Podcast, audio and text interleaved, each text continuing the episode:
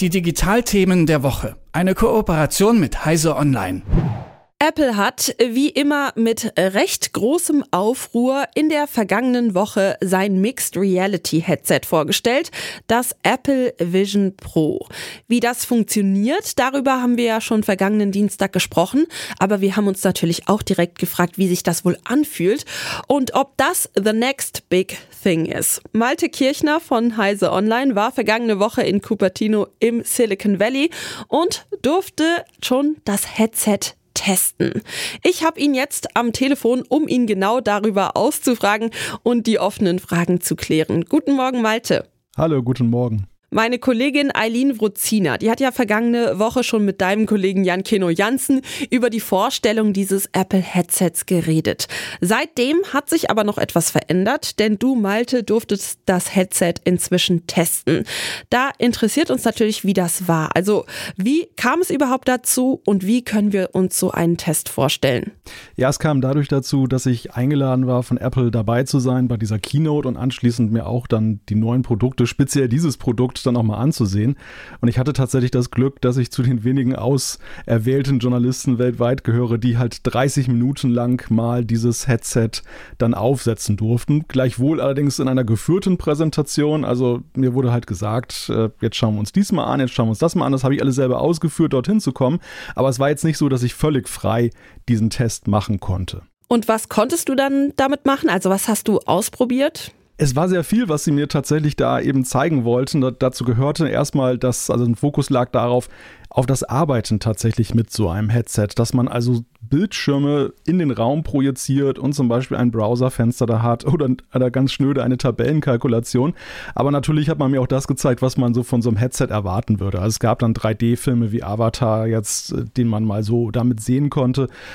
FaceTime, wo also ein, ein Telefongespräch, wo so eine 3D-Persona dann da angezeigt wurde. Also wenn, wenn man jetzt dieses Headset benutzt, um sich selber dann darzustellen, dann erscheint man in so einem 3D-Modus. Ja, und dann natürlich auch so Landschaften, die man einblenden konnte, wo man sich dann halt drin bewegen konnte. Man kann ja auch die Welt so rein und raus tun sozusagen, also den Realitätsgrad, soweit ich weiß, anpassen oder die Apps so groß machen, wie man möchte und dort platzieren, wo man möchte. Darüber reden Sie ja auch ganz viele und in der Vorstellung sprechen Sie ja da immer wieder von Magie. Wie hat das Ganze für dein Gefühl funktioniert? Wie fühlt sich das an und hast du diese Magie gespürt?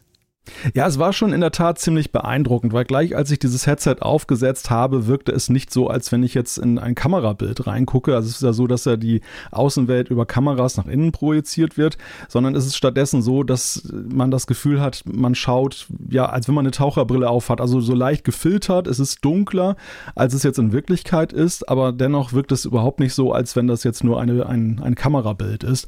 Und auch das, was dargestellt wird, wird in einer Schärfe angezeigt, dass da nicht mehr erkennbar ist, dass es virtuelle Dinge sind, sondern das ist wirklich so gestochen scharf, ich dachte so zum Beispiel bei den Fenstern, wo jetzt dann so ein Browserfenster war mit dem Text, da hätte jetzt jemand so eine Holztafel reingeschoben in den Raum und da das, das wäre da drauf gedruckt. Das wirkt überhaupt nicht jetzt so, als wenn es nur vom Computer erzeugt wurde. Mhm, das klingt ja schon echt beeindruckend. Ich würde auch gerne nochmal auf diesen Punkt nach der Frage nach der Isolation kommen. Da werden ja zum Beispiel auch die Augen in der Brille quasi wieder gespiegelt, damit man eben sich nicht so isoliert fühlt. Konntest du das testen? Funktioniert das gut? Und für wie wichtig hältst du diesen Aspekt? Das ist wahrscheinlich eine Antwort auf die Sorge von vielen Menschen, sich zu sehr von der Realität abzugrenzen, wenn sie das Headset aufhaben, oder? Ja, ja, das ist ein ganz großer Punkt, der dort auch zur Sprache kam. Die Augen hat man uns tatsächlich leider noch nicht gezeigt. Die sind ja, waren ja in der Präsentation von Apple in der Keynote ein großes Thema, aber bei der Demo hat man die nicht gezeigt. Womöglich, weil das Ganze noch nicht irgendwie fertig ist mit der Software oder noch nicht so toll funktioniert. Was wir gesehen haben, ist tatsächlich aber, wenn Personen in den Raum kommen, dass die dann so halbtransparent plötzlich auftauchen in dem, was man sieht. Wenn man jetzt, also es gibt ja verschiedene Modi. Man kann ja entweder gemischte Realität haben, dann hat man halt die, das, das Bild von der echten Umgebung mit eben virtuellen Elementen. Oder du sagtest ja gerade, man hat so ein Drehrad und kann dann so die ganze virtuelle Welt sozusagen herbeiholen und die, die echte Realität wegmachen. Und dann ist es aber so, dass dann eben plötzlich so, ja, fast wie so ein Geist tauchen die Personen dann da so auf und äh, dadurch wird halt vermieden, dass man, dass man sich erschrickt, weil es natürlich ganz fürchterlich ist, wenn man in dieser Welt ist und plötzlich fässt einen zum Beispiel jemand an und, und, und das erwartet man natürlich dann nicht. Und äh, ja, also es geht beidseitig, soll halt immer dieser Bezug zur Realität dann hergestellt werden. Dein Kollege war ja im Gespräch relativ skeptisch gegenüber der Zukunft dieses Headsets, ob das jetzt wirklich so gut handelbar ist und vor allem, ob sich das jetzt wirklich viele Leute kaufen. Du hast es jetzt ausprobiert. Was ist dein Eindruck? Ist das Technik, die hält, was sie verspricht? Hat das eine große Zukunft oder braucht es vielleicht noch weitere Veränderungen vielleicht an der Technik oder auch in der Gesellschaft?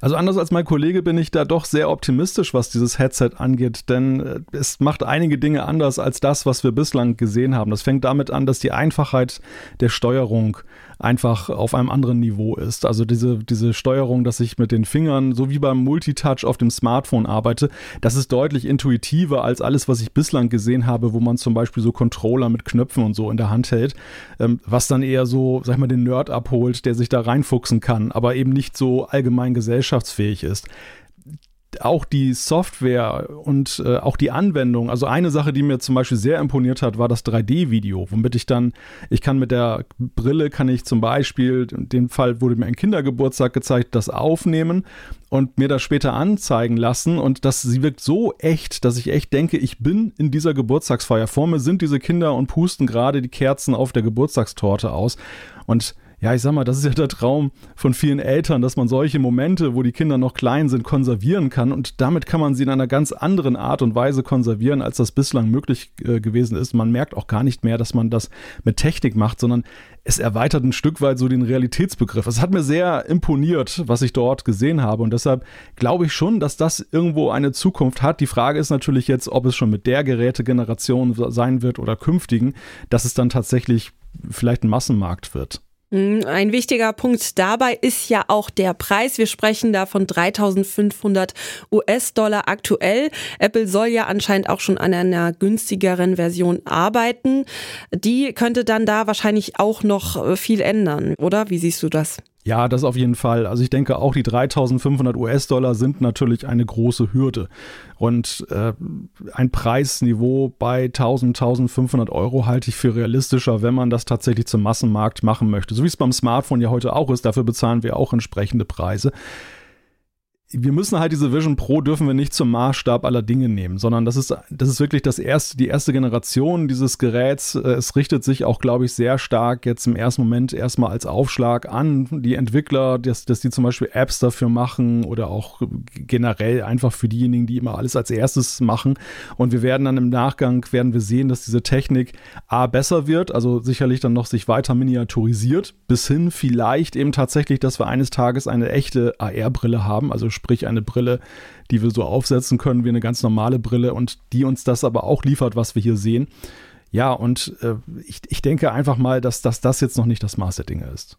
Das sagt Malte Kirchner. Er durfte in der vergangenen Woche schon das neue Mixed Reality Headset von Apple ausprobieren und hat uns davon berichtet. Danke, Malte. Sehr gerne. Das war unser tägliches frühmorgendliches Gespräch über das, was wichtig wird, immer dienstags in Kooperation mit Heise Online. Die Digitalthemen der Woche. Eine Kooperation mit Heise Online.